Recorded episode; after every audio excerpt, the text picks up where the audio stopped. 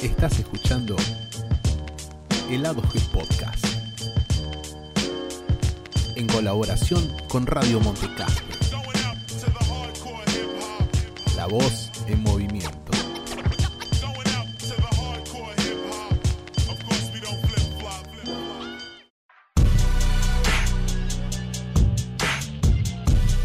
Bienvenidos y bienvenidas a un nuevo episodio del Lado G Podcast. En esta oportunidad vamos a estar hablando de Venom 2, Let There Be Carnage. Y si, bueno, como ya se habrán dado cuenta, no soy Gastón, él lamentablemente hoy no puede estar con nosotros.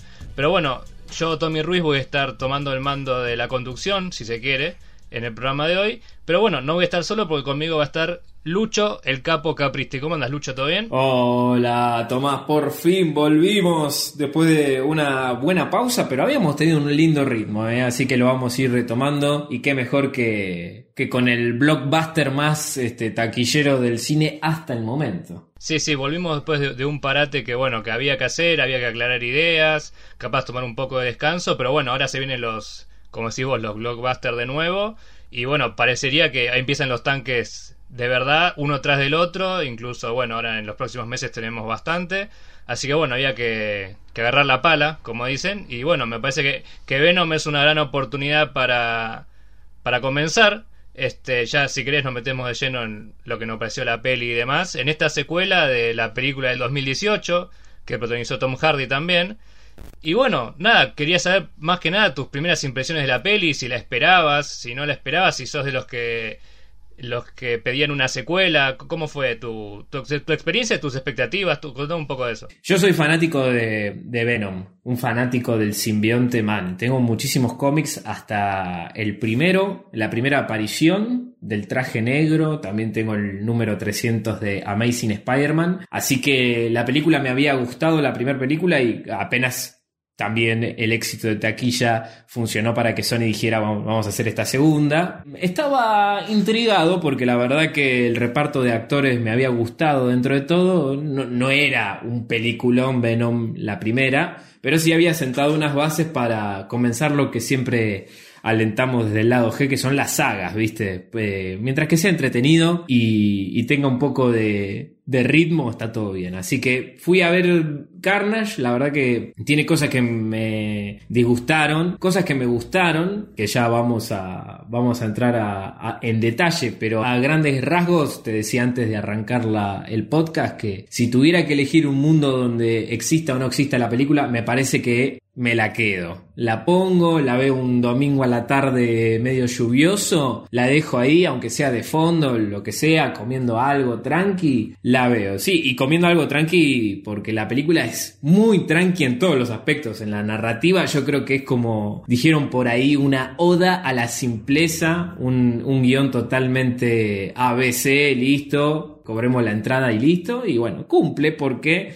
eh, creo que cae en el momento justo a tal punto de que habían adelantado la, fecha de estreno para, para que la gente vaya al cine y la gente fue y fue un éxito, así que mientras que todo sea redondo en ese sentido, apruebo. Me quedo más con la primera igual, si tuviera que elegir, pero bueno, ¿y vos qué onda, Tommy? ¿Qué te pareció?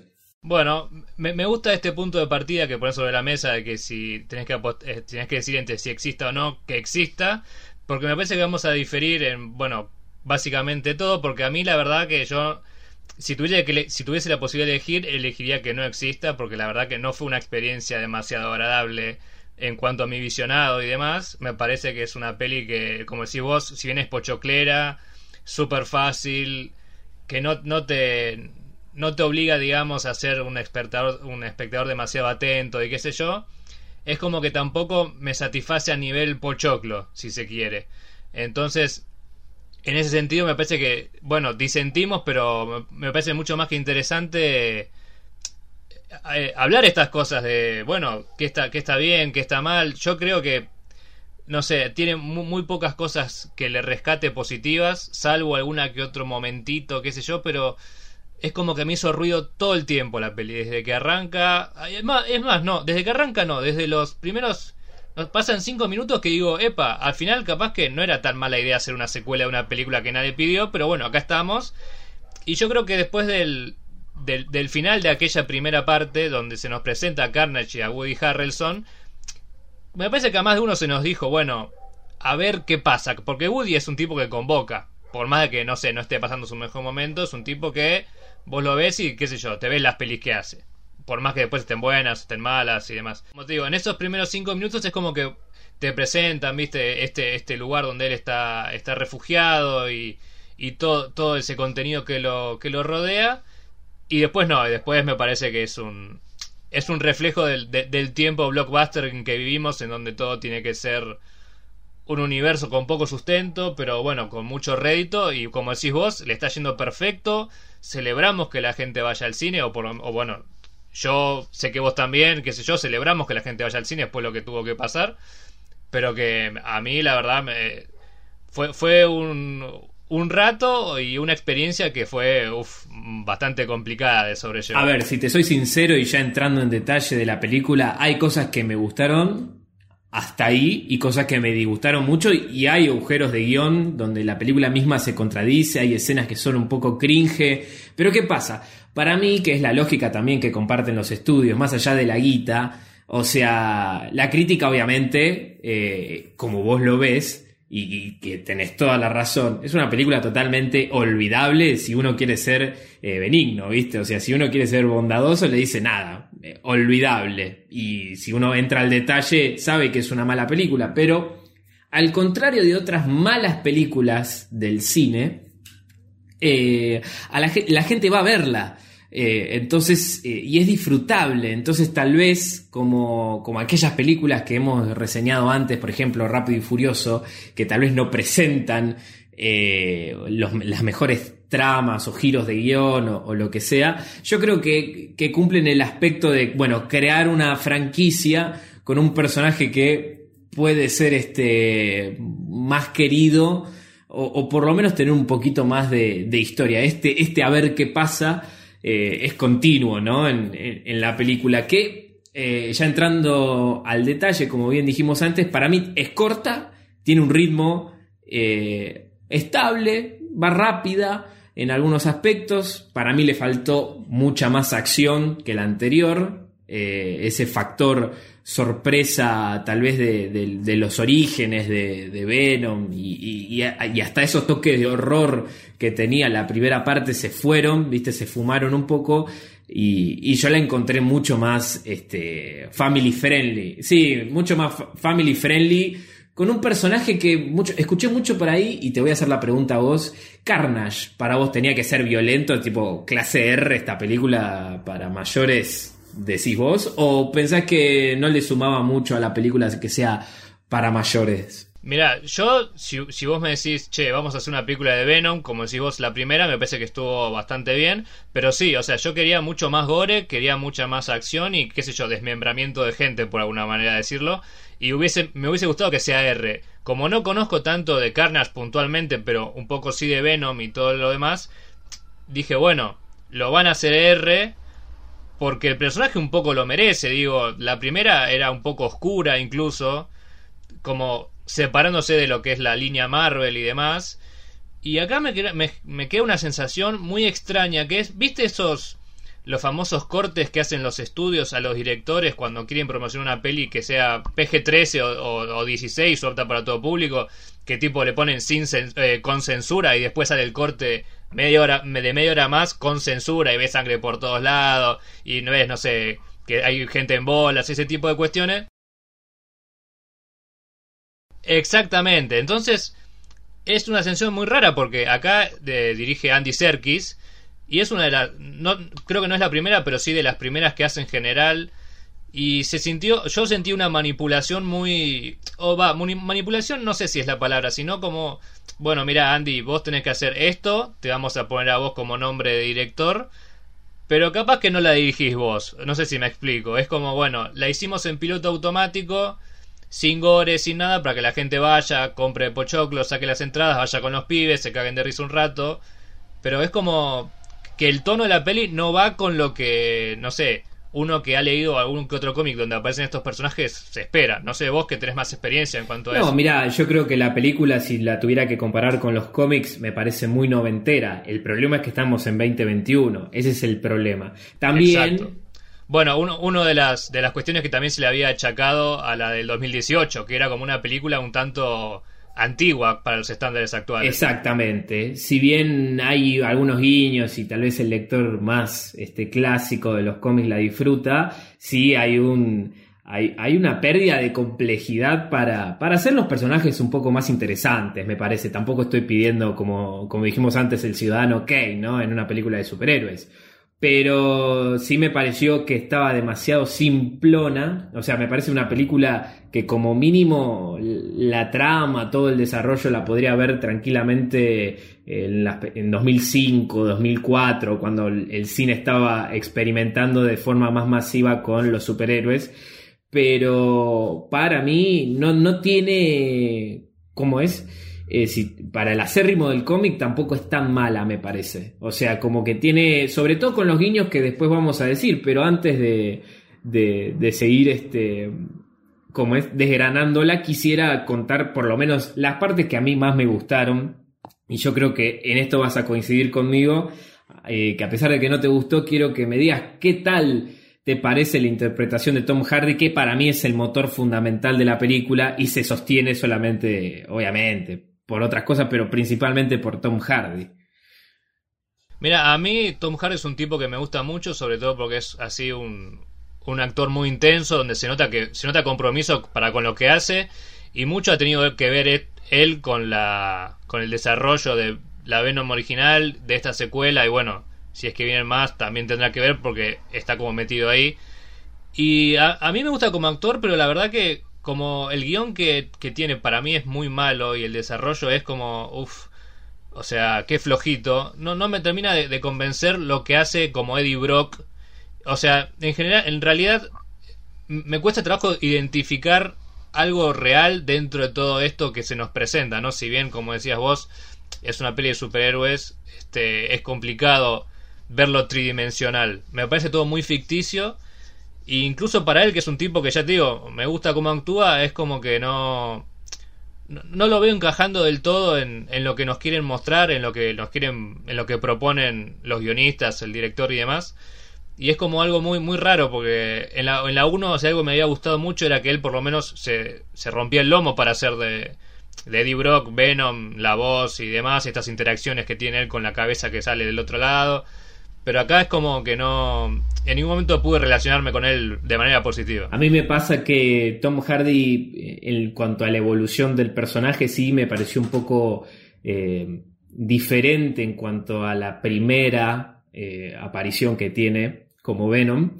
Pero su interpretación me convence, sobre todo en este conflicto interno que tiene el personaje de cómo hacer un laburo periodístico de investigación con un bicho que, está todo el tiempo comiéndote el coco, cómo las relaciones se van eh, rompiendo entre ellos, porque acá la trama gira en torno a Eddie Brock y las relaciones que tiene con la gente. Eddie Brock con Cletus, Eddie Brock con su novia, Eddie Brock, bueno, con su exnovia en este caso, Eddie Brock con Carnage, o sea, hasta, hasta con la China del Super, ¿viste? y, y me gusta esa parte porque es como el eje central y el desarrollo. Venom se comporta acá como una especie de chico. Eso también me. De alguna forma me gustó porque hay un poco de ese baraje en los cómics, pero sí es disonante a, la hora de compararla con la primera película. Eh, después otras cosas que me gustaron. Eh, bueno, yo creo que los efectos están un poquito mejor que la, la película anterior donde no sabías, era toda una masa gelatinosa eh, y no sabías qué simbionte era cuál. Acá está definido, me parece el diseño de Carnage está buenísimo. Sí, a, mí me parece que a favor, digamos, en este aspecto comparado con la anterior, donde había, si no me equivoco, más de, más de un simbionte, es como que, bueno, ¿sabes qué? Vamos a tener solamente dos. Y uno va a ser rojo, el otro va a ser negro, no va a haber confusiones, como decís vos, me parece que está bien desarrollado el diseño del, del personaje me hizo un poco de ruido que, digamos, cada vez que en el caso de Woody Harrelson que se convierte en, en Carnage, es como que siempre es la misma imagen, pero remasterizada. Siempre es el, eh, siempre es el mismo momento y los ángulos son iguales, un poco más lejos, un poco más cerca, pero es como que siempre la misma escena retocada y puesta de nuevo. Y, y con, con Eddie y Venom me pasa algo similar. Ya vimos esto de que queda uno hablando en la mitad de la cara y el resto del rostro, digamos, lo completa Venom o, el, o Carnage en, en, su punto. Entonces es como... O sea, se espera un... yo esperaba por lo menos un poco más, viste que siempre te, te dicen, bueno, ahora tenemos, no sé, más presupuesto, digamos, y mejoramos la, la tecnología para hacer los efectos especiales. Y qué sé yo, es como que ahí, en, para mí, ahí queda en el debe. Me gusta así cuando pelean entre ellos. Pero como que todo me hace ruido todo el tiempo. Todo el tiempo. Y, y más allá de los de los trajes me sale. Más allá de los, de los diseños de, los simbiontes. Es, es, como que la noté también, esto que te decía antes, de como que está cortada a propósito. Como que se notaba mucho la pantalla verde. No sé si es porque la vi en, en, una pantalla de cine que estaba defectuosa, vieja o demás o qué. Pero está todo como medio difuminado, ¿viste? No sé, tengo una cuestión ahí con el tema del CGI y las pantallas. No sé si te pasó lo mismo a vos o te gustó. A mí me no pareció sé. más solemne en muchas partes decisivas, pero en otras que eran como, no sé, eh, Cletus manejando un auto, eh, plano contra plano de él hablando a un espejo y, y que viera a, a su simbionte, me, me, sacaba un poco y que de la nada, no sé, agarrara un auto y lo tirara por el puente porque, no sé, sí, pintó. Pero bueno, también el personaje de alguna forma es un poco random en, en, en, su accionar. Bueno, como que uno intenta justificar también, se pone del lado de la película. Sí, también también su personaje es como un desequilibrado, ¿no? No es un tipo muy razonable. Sí, no, no, mató, mató a toda su familia prácticamente. En una secuencia que eso también me gustó, eh, hablando de los efectos especiales, la secuencia de la carta, eh, que era la más diferente a todos, que, que era como algo medio cómic. Ahí sí me gustó mucho esa parte que cuentan de forma resumida y, y creo que bastante acertada la, la infancia de, de, Cletus, que es un disparador para que eh, más adelante eh, Eddie Brock haga Doma 2 y sepa de quién está hablando cuando habla de su amor encarcelado, ¿viste? Así sí. que eh, de alguna forma también le dieron un sentido a la carta, no solamente, che, te doy esta excusa para mostrar el trasfondo de este personaje, creo que ahí este, estuvo bien manejado, pero hay otras cosas que no, ¿viste? Y ahí ya vamos a arrancar. Última cosa que me gustó, el soundtrack me pareció un poco menos, más flojo que el anterior, pero tiene momentos que están buenos, sobre todo la canción principal, esa que también sonó en los trailers. Me parece que estuvo, eso estuvo bien dentro de todo. Sí, a, mí no, no, tanto, digamos, la, la, la, música que es elegida de otros artistas, sino un poco la, la música ambiental, si se quiere. Me parece que los tonos son correctos y, digamos, acompañan un poco a las escenas de acción, por ejemplo, les da como otro otra intensidad, otro toque, sin ser, no sé, alguna otra película de acción que nos vuele la cabeza, pero es como que bueno, te mantiene atento, que eso se lo rescato, o sea, para hacer una peli qué sé yo, que es cortita, es como que te mantiene atento todo el tiempo. Cosa que no es menor, cosa que no es menor porque digamos, me parece que estamos un poco acostumbrados ya a ver en mi caso, ¿no? Tanto todo el tiempo y cuesta un poquito y es como que bueno, esta no, esta te mantiene ahí entretenido, te reís, te puedes llegar a reír un poco más, un poco menos, pero es como que bueno, está presente la historia en vos, sos uno con la historia, o sea, te, te no es que te interpela, pero la seguís, o sea, te interesa lo que pase. Claro, me parece que eh, también es disonante, uh, volviendo con esta palabra, a todo lo que estamos consumiendo de superhéroes últimamente en el cine que, o, en, la tele que tenés para tirar manteca al techo, ¿me entendés? O sea, como que es un producto muy digerible que no necesita... Eh, no sé, baraje o algo más. Es más, ni siquiera, no sé si necesitan ni la primer película. Tal vez para entender un poco el conflicto de Eddie con la novia, pero hasta ahí nomás, viste, como que sabes quién es Venom, listo. Sí, ni, ni, siquiera, ni siquiera porque sabes que tipo la mina está con otro y tipo te dicen, bueno, yo te, ya te olvidé. Es la historia de siempre. Sí, sí, o sea, no, no sé, creo que el principal problema es un poco el guion, ¿no? Esto de, bueno, hacemos una película fácil para juntar plata y hacer otra y así expandirnos y si le gusta a la gente, bueno, y si no le gusta, también. Metemos un poco de subtexto ahí LGBT para que alguien lo encuentre o nos aplauda y otros que no y es como, bueno, zafamos. Sí, yo quiero ir directamente a, a los momentos what the fuck de la película, eh, no sé, hay, hay, bastantes, hay bastantes, sobre todo hay algunos que me hacen ruido, nunca mejor dicho esta palabra, porque viste que en un momento eh, Eddie Brock se separa, no, Venom se separa de Eddie Brock en este caso y se va de fiesta.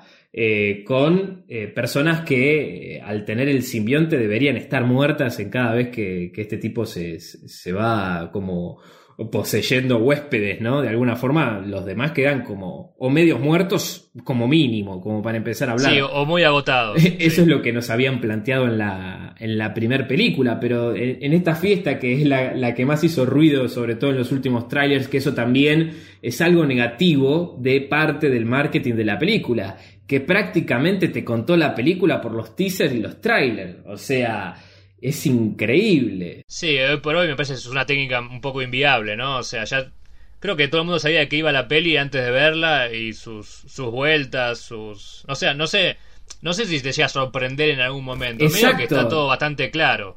O sea, por los trailers te puedes armar literalmente, te digo, por lo menos 15 minutos de metraje tranquilamente, ¿me entendés? Y, y para una película de una hora y media es bastante.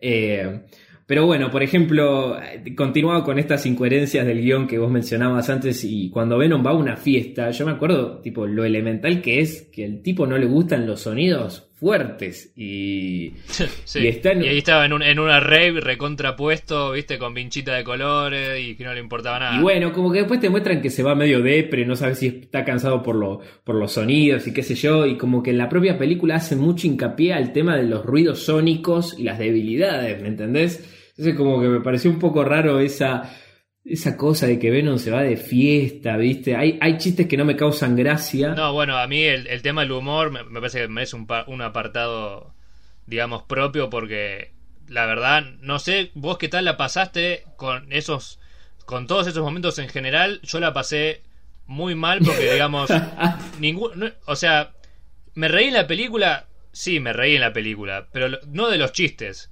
sino de cómo intentaron hacernos reír con los chistes. El este, famoso consumo irónico. Sí, sí, tal cual, tal cual. Me parece que se le fue la mano en eso. Que ya te digo, no sé por qué apuntan a, hacer una, un producto, porque me parece que en este sentido es un producto hecho y derecho, no tiene nada que, que no sea eso. Pero no, entiendo por qué apuntar ahí, la verdad que no lo entiendo y ni siquiera le está yendo bien a Marvel en ese sentido, ¿me entendés? Si vos me dijeras, bueno... Sí, sí, yo creo que, creo que va por ahí. Me parece que. Mm, no sé si Marvel habrá metido mano eh, en cuanto al guion o a, la, o a la producción general. Sé que Marvel este, se mete en la producción de lleno y Sony lo distribuye más que nada. Tienen como conversaciones entre los dos, pero Venom es más de Sony. Que, que Spider-Man, por ejemplo, en este caso. Pero creo que la intentaron como esto, suavizar en cuanto al humor, meterle más humor que la primera película, como para compararla con las películas de Marvel, ¿viste? Pero a momentos muy cringe había como la, primera edición de la, Liga de la Justicia, que querían hacerte todo muy gracioso y bombástico. Me, sentí así con los chistes, como que te metemos chistes a calzador. Algunos te daban una muequita, pero yo no escuché a nadie reírse en la sala. A mí en la sala me pasó que sí, la gente se reía y digamos, yo me preguntaba, ¿estamos viendo la misma película? Yo ya estoy muy viejo para ver esto. Puede ser, puede ser. O no, o no sé, o soy un ortiga, ¿viste? O sea, esas tres, tres alternativas. Sí, sí. Yo creo que, a ver, porque todos sabemos que hay como un trato Marvel, Sony y demás que bueno, que se termina llevando a cabo y a mí no me gustaría pensar que le manipularon el guion a Andy Serkis y demás, pero la verdad que es como muy resonante, ¿no? Todas estas diferencias que hay, sobre todo con la primera. Porque si uno dice, bueno, la primera es igual y haces una dos, bueno, está bien, no te quejes. Pero sin ser una maravilla, la otra es como que, bueno, que, a ver, a ver qué pasó, ¿viste? Es el meme de Tony el Gordo. Bueno, algo positivo que tiene el guion y si te parece ya vamos a detallar son los guiños que hay al material original si se quiere. Eh, hay como detalles, sobre todo mucho... Hay un par con Spider-Man que me parece que vale la pena rescatar. Sobre todo, bueno, el, logo del Daily Bugle, el, famoso diario... El, Clarín, digamos, el, Clarín, sí, pues se dice Clarín. El Clarín bueno. El Clarín bueno. Este, acá tiene un logo muy parecido a la trilogía de Sam Raimi, demasiado casi idéntico. Entonces me, me, parece como un guiño muy lindo, sobre todo, bueno, cuando Cletus también está escribiendo la carta para Eddie Brock, que, que le da un cachetazo a una araña, eh, justo con la frase de eh, cada, cada historia tiene su... Cada héroe tiene su historia de origen y le da como un cachetazo a la araña eh, una araña que bueno, también. esa, e, ese guiño o esa referencia, no sé cómo se llame. Eso sí me, me, pareció bueno, digamos. Porque ahí como que te hace pensar un poco. No sé si pensar es el término, pero, que, que, te mete un poquito, viste, de, de mitología de, de Spider-Man y demás. Eso me pareció que estaba bastante sí, bien. Sí, sí. Esa araña era muy parecida a la de Amazing. A la que pega. A la de Amazing Spider-Man. Entonces, este no sé, como que vi un poquito de, guiño a cada cosa, sobre todo hay una frase que dice Venom sobre que la responsabilidad es para mediocres. Ahí me fue como un puñal para el corazón del tío Ben, ¿me entendés? O sea, eh, son cosas que te hacen sonreír de ese lado al más friki, por ejemplo. Pero bueno, eh, hay cosas también que me causaron mucha gracia, sobre todo esto cuando Venom tiene ganas de ir a, a comer cerebros. Esa parte sí me gustó como fanático de los cómics, porque es cierto, el, simbionte es una máquina de comer cerebros, eh, sobre todo por la mielamina, me la anoté para no olvidarme, mielamina, que es esta sustancia que tiene en el cerebro que permite que los eh, simbiontes sobrevivan. Eh, así que me parece gracioso que intente solventar esa pérdida con cerebros de pollos, eh, de gallinas y que coma chocolate porque también en los cómics pasa. Bueno, me, parece que eh, estos detalles que vos, que vos mencionás, yo no, sé si ponerle yo, no soy un fanático de personaje ni mucho menos, pero bueno, un poco medio que, no sé, entre la serie animada de Spider-Man y otros productos, uno como que más o menos conoce al personaje. Sí. Pero si vos, no sé, no sos como, como en este caso vos, que conoces bastante, y te tira todas esas, cosas de una forma graciosa, es como que te aleja, te separa un poco de esta relación.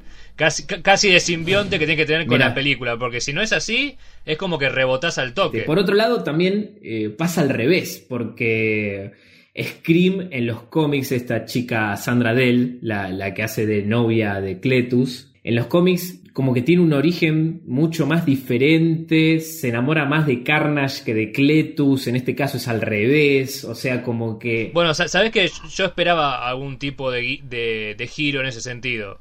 Como que, como si vos, que se enamorase más de, del personaje Carnage y no tanto de Cletus una vez que lo conozca, porque parecía como que era más trastornada incluso que él. Claro. Ahora que lo decís, o sea, me resulta mucho más interesante este tipo de giros que, bueno, el que el destino que tuvo. Ella me pareció bastante bien dentro de todo. Creo que, que como villana no está mal, este, pero bueno, me parece que, que, murió, se le cayó una campana encima. Creo que murió. Pero bueno, hay algo interesante que se nombre si se quiere rescatar, igual que todo, que, acá vemos el lado medio positivo también, por lo menos de mi parte, que es que se menciona la palabra mutante. Entonces, este, vos sabés que esa palabra la tenían como denegada en Marvel hace unos años eh, y ahora se, pudo volver a usar, eh, porque Sandra Dell es un mutante que, eh, que tiene estos poderes sónicos que justo contrarrestan lo que son las debilidades de, un simbionte. Así que me pareció, me pareció interesante a los guiños de Amazing Spider-Man 361, también el cómic donde aparece Carnage. Es diferente cómo aparece. Por ejemplo, Eddie Brock intenta escapar de la cárcel y deja un simbionte dando vueltas en los cómics estoy hablando, y se le mete en una herida a Cletus Kasady, que es un asesino psicópata, y listo, y ahí nace, y ahí nace Carnage. Ahora que traes esto a colación, digamos, e, esa escena donde, bueno, Carnage, digamos, se funda y Cletus como que le chupa la mano o la sangre, qué sé yo, a Hardy, fue, fue un poco raro de ver, ponele. Pero e, el, el fin, el propósito de ese momento es como que está bueno, qué sé yo si bien a mí, no sé, Natural Born Killers mucho no me gustó, es como que precisaba ver un poco más de esa violencia sádica, ponele. Me parece que incluso desde el título que es Let There Carnage o acá es eh, Habrá Matanza, me parece, que no es la matanza del partido, pero podría ser tranquilamente. Es como que, bueno, ¿de qué matanza me estás hablando si la única sangre que vimos fue en ese momento? Exactamente, exactamente, sí. Yo creo que que le jugó un poco en contra ir a full, pero bueno, yo e, es como que las reglas del mercado están bien, los cortes, algunos son violentos, otros están bien cuidados. Ahí hay un desbalance que, que sí es este, bastante notorio. Pero bueno, tal vez, yo siempre digo, tal vez, si es una puerta de entrada para que alguien también lea algún cómic de Carnage, bienvenido sea. Y yo tengo tres para recomendar, rapidito, rapidito. Eh, a ver, a ver, a ver. Eh, Carnage, eh, Venom, Carnage liberado, que acá es cuando Venom utiliza su etapa de antihéroe. Después tenemos Carnage USA, que este es más nuevo, con, donde, con dibujos de Clayton Crane, uno de los mejores dibujantes que hay de los cómics en la actualidad. Y nada, Carnage acá eh, se apodera de un pueblo y logra multiplicar su simbionte de manera espectacular. Tenés este Venom versus Carnage, que acá hay un guiño eh, a lo que va a pasar en el futuro de la franquicia de Venom si continúa, que yo creo que sí, porque fue un, ex, sí, me parece que eso, no cabe en eh, duda, ¿no? Que va, a ser, que va a continuar. y aún así, cortito también, Absolute Carnage, que es cuando eh, Carnage se eh, fusiona con el dios simbionte, porque los simbiontes tienen dios, hay que, es su religión y hay que respetarla. Eh, se fusiona con el simbionte Null y obtiene unos poderes a nivel cósmico que los Vengadores tienen que, solucionar. O sea, necesitas la ayuda de los Vengadores para, para, detener a Carnage. Así que nada, son tres cómics que recomiendo, están buenísimos, son bastante violentos. Así que bueno, eso sería como detalles con mis recomendaciones, pero ¿qué nos depara el futuro? ¿Podemos hablar de la escena postcréditos ya? Sí, me parece que la escena postcréditos da lugar, digamos, a un montón de elucubraciones, de continuaciones y demás. Yo quiero saber tu postura puntual del momento en el que ellos están hablando. En la playita, en esa cama, empieza a decir cosas de universos Venom y de repente, sácate. Se cambia todo el lugar y estamos como diría Venom, en otro universo. ¿Qué, sentiste vos en ese momento? O sea, ¿en qué nivel de manija estabas y en qué nivel de manija quedaste? Bueno, yo fue una semana donde no abrí las redes sociales porque me, habían dicho que la escena post-créditos era una bomba. Aparte, aparte digamos que la propia cuenta de Venom en Instagram, Twitter y demás, habían puesto, no spoilers y qué sé yo, y eso siempre que te, siempre que te dice una cuenta oficial, sabes que algo grosso va a pasar. No sabía nada, no sabía nada. Un amigo ya la había visto antes, ustedes la habían visto antes, vos Tomás la habías visto antes y acá llegó una semana tarde a los cines argentinos y, recién en Europa iba a llegar también. Con, o sea, esta semana se estrenó en Europa. Entonces como que vos decís, uy, no, no me quiero spoilear esto y no lo voy a hacer. Y no me, no me spoileé. Por suerte llegué íntegro a esa escena post créditos que la verdad eh, quería, quería verlo, pero no me lo esperaba. Y me gustó muchísimo. Yo creo que ya está. O sea, hace cuánto que no veía una escena post créditos así en, en el cine. O sea, hace dos años que no veía una escena post créditos tan piola, ¿me entendés? Eso creo que ya valió la pena la entrada. Eh, y me deja mucha, la, mucha expectativa. Ahora, después si es congruente o no, se encargará el guionista que tenga que agarrar la historia que continúa, pero para mí como punto de partida es buenísimo y ya con el tema de los multiversos volvemos a decir lo que hablamos en nuestro podcast anterior. Eh, de Loki tienen todo para hacerlo bien. Bueno, a, mí, a mí lo que me pasó que justo, mira, tiene mucha relación con esto que decías vos previamente de esto de, los mutantes, incluso de las referencias, de, de cuánto pudo haber tenido que ver Kevin Feige a la hora de retocar el guion, el destino y demás, me da la sensación de que la película es una excusa solamente para esos dos minutos. Es como que, bueno, ¿saben qué? Necesitamos una película para poner esta escena y no podemos ponerla en eh, la última, en la tercera de Spider-Man que va a venir ahora o en la de los Eternos, que vaya uno a saber qué es lo que hay. También ya empezaron con la bomba mediática de no, que es una bomba, que qué sé yo. Entonces me dejó mucho esa sensación de, mira, estuvimos una hora y media haciendo esto para que vos, fanático de, no sé, 15 años, 28, 35, te quedes boquiabierto. Y un poco creo que funciona eh, que te quedes boquiabierto, pero es como que a mí me hizo muchísimo ruido diciendo, si este, si este va a ser el Venom que va a llegar al, al MCU, que bueno, es después de todo lo que estamos hablando, que Venom termina viendo las noticias de que Peter Parker de Tom Holland es perseguido por todos en Nueva York, es como un poco raro. O sea, no sé si es lo que yo hubiese preferido para un Venom en el MCU. Claro, lo que pasa, yo creo, eh, con toda esta fiebre de películas, ya Marvel ya no es este, una productora que haga películas, sino que se ha señalado como una marca. Voy a ver la nueva de, de Marvel. La gente no sabe quién fue Shang Tsung, no sé, ni yo, que soy un lector de cómic, me leí un, fucking cómic de Shang Tsung, ¿viste? Eh, pero la gente va a ver la película de Marvel y va a ver la escena post créditos. A partir de eso pueden hacer lo que quieran y excusas y qué sé yo. Muchas películas de Marvel ya han pasado por esto también, donde unas eran solamente puentes a, que algo tenga sentido dentro de, de este multiverso que están empezando a construir. No lo veo mal por ese lado, yo creo que también es lo que espera el que va a comprar la entrada, ¿no? O sea, y más con, ese, con esa campaña publicitaria de no spoilers, uno ya tenía las expectativas por, por los aires. Me gustó mucho, eh, hablando del futuro, lo que puede ocurrir con Toxin, este, este hijo de Carnage, que lo interpreta este detective Patrick Mulligan con esos ojos que aparecen ahí medio raro. Eh, bueno, nada, eh, es algo que está ahí. Ah, bueno, bueno, ese, ese, yo no me he dado cuenta de eso, ponele. O sea, yo la verdad que no sé si estaba tan contrariado que, que es como que lo, lo salté, pero vos decís que ya como que plantaron semillas para continuar con esta franquicia más allá del rejunte universo. Total, totalmente. Hay que ver cómo la hacen, ¿viste? Hay que ver cómo está todo, en qué realidad estamos. Pero bueno, esas son las, son las cosas. Sí, porque además también digamos que dentro de este supuesto universo nuevo también está Morbius. Y también está... No me acuerdo ahora qué personaje, pero es como que venían, venían anticipando un universo de antihéroes o enemigos de Spidey que estaban por fuera del universo central. La macana con esto, Tommy, es que estamos en un gran veremos últimamente. Es como todo es un puente A, ¿no? Y la verdad que más que calmar el hype por una película, estamos viendo una película para la antesala de otra película. No estamos disfrutando en sí un producto unitario, por ejemplo.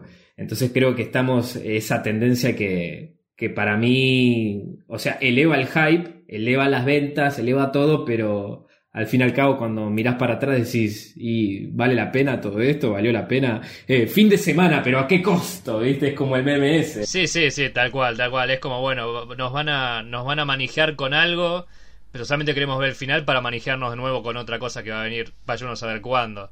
Eso, bueno, no, no creo que valga la pena achacárselo directamente a Venom 2 pero sí, me parece que es el, es, el fiel reflejo, digamos, de una época en donde básicamente la, la industria del cine es un poco eso. Te vendo A para que compres B, para que compres C, para que compres D y en una infinita catarata de secuelas que, bueno, vale la pena verla. Sí, ¿no? Creo que cada, cada uno tiene su, su postura. Incluso nosotros hoy, desde dos puntos de vista totalmente antagónicos, creemos que, creo que hemos establecido una, una buena charla sobre la peli. Y qué sé yo, en algún momento me gustaría volverla a verla para intentar captar estos detalles que vos, que vos bien mencionabas. No creo que sea muy cercano porque el gusto que me dejó en la boca continúa ahí. Pero bueno, en, algún momento la. Supongo que la podremos volver a ver.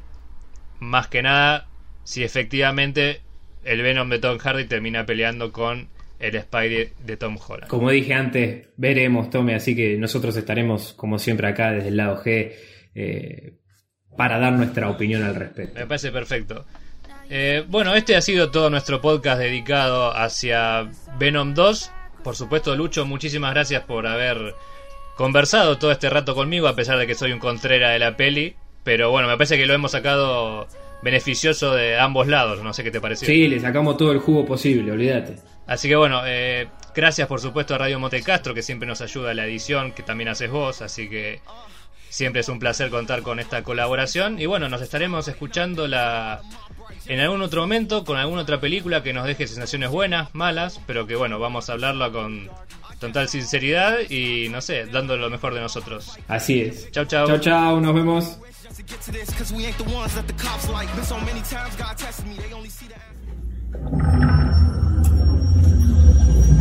Venom regresa a la pantalla grande con más apetito que nunca. Tom Hardy y Judy Garrison se enfrentan en una caótica matanza en Venom. Carnage. Carnage. Eh, Liberado, estreno 7 de octubre, impresionante, 7 de octubre. Carnage liberado, disfrutala exclusivamente en cine. Vamos. Si te gustó el episodio, no olvides de seguirnos en Spotify